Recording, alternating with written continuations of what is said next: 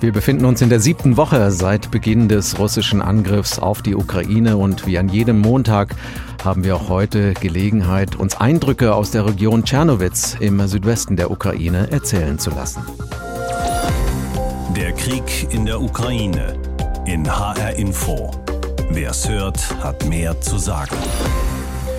Wir waren auch heute wieder mit Oksana Matitschuk verabredet. Sie ist Germanistin und Literaturwissenschaftlerin an der Universität Tschernowitz. Sie leitet die ukrainisch-deutsche Kulturgesellschaft Tschernowitz und wir sprechen jeden Montag mit ihr über die Lage in der Ukraine. Sie hat uns geschrieben, die Region Tschernowitz sei eine von insgesamt nur noch zwei Regionen in der Ukraine, die noch nicht von den russischen Truppen beschossen würden. Ich habe sie vor der Sendung gefragt, woran das liegen könnte, dass die Region davon bisher verschont bekannt worden ist? Ich habe darauf natürlich keine Antwort. Es gibt inzwischen aber verstärkt Mutmaßungen und Vermutungen. Das, was ich jetzt mehrfach gehört habe, ist, dass in der Region die hochrangigen Geister der russisch-orthodoxen Kirche untergekommen sind. Also man muss verstehen, die Verbindung ist tatsächlich da, weil das Kirchenoberhaupt in der Ukraine aus unserer Region stammt. Es gibt in der Ukraine ja diese Trennung zwischen den ukrainisch-orthodoxen unabhängigen Kirche und der Kirche, die dem russischen Patriarchen untersteht. Ob das so stimmt, weiß natürlich keiner. Ich halte das eher für Spekulationen.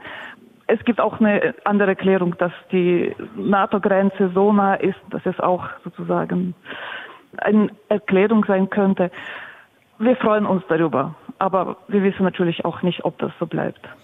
Auch wenn der Krieg die Region Tschernowitz bisher noch nicht erreicht hat, sind doch viele Menschen von dort in den Krieg gegangen, in andere Regionen der Ukraine, um dort zu kämpfen. Was hören Sie in Tschernowitz darüber, wie es diesen Menschen bisher ergangen ist? Ja, wir haben tatsächlich in unserem Bekanntenkreis viele, die bereits in den umkämpften Gebieten sind.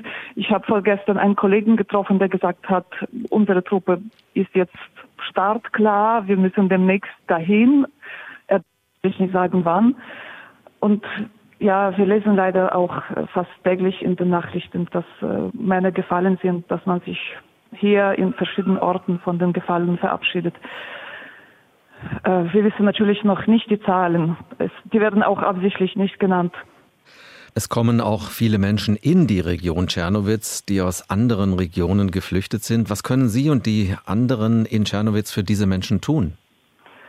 Ja, es wird äh, alles Mögliche versucht. Inzwischen werden überall in der Region, auf dem Land auch Kindergärten oder Schulen als Massenunterkünfte zur Verfügung gestellt. Ich habe an diesem Wochenende zwei Familien kennengelernt, die konkret aus Kharkiv und aus dem Gebiet Zaporizhia kommen. Ja, also man versucht, was man kann. Heute zum Beispiel zwei Tüten voll Geschirr mitgebracht für die kleine Familie aus Zaporizhia.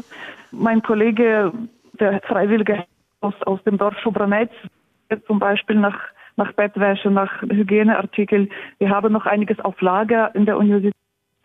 Ja, also alle, die helfen wollen, versuchen das zu tun, was ihnen äh, möglich ist.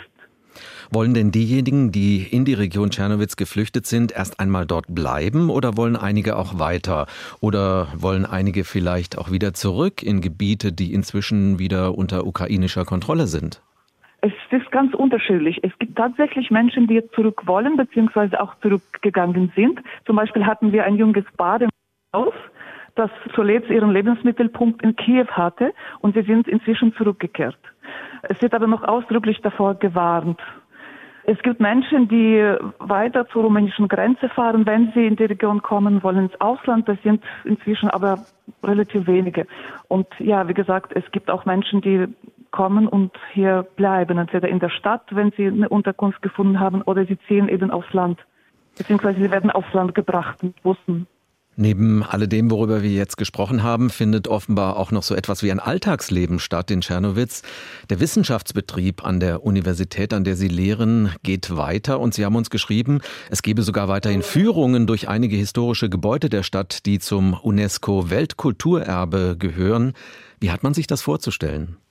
Ja, das wirkt tatsächlich ein bisschen skurril. Dieses äh, UNESCO-Weltkulturerbe ist eben das Hauptgebäude der Universität. Es ist wirklich spektakulär, das muss man gesehen haben. Oder es gibt sicher viele in Deutschland, die das kennen. Am Tor hängt ein großes Schild Luftschutzbunker, weil es tatsächlich zwei davon gibt in den Gebäuden. Und ab 10 Uhr, vor allem wenn es schönes Wetter ist, steht Schlange vor der Universität. Die Menschen wollen zur Universitätsführung. Sie werden dann in Gruppen, maximal 25 Leute reingelassen. Sie werden geführt. Nicht nur die Universitätsführer oder Führerin sind dabei, sondern auch jeweils zwei Angestellte. Also man muss verstärkt aufpassen, was, was da passiert. Ja, und äh, Menschen wollen natürlich auch Ablenkung, wollen ein bisschen Kultur. Man kann ja nicht ewig rumsitzen und sich düsteren Gedanken hingeben, würde ich meinen. Es ist wirklich skurril.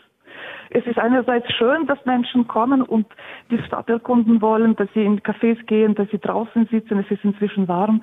Ja, andererseits wirkt das alles natürlich schon, schon ein bisschen surreal, nicht? Und paradox.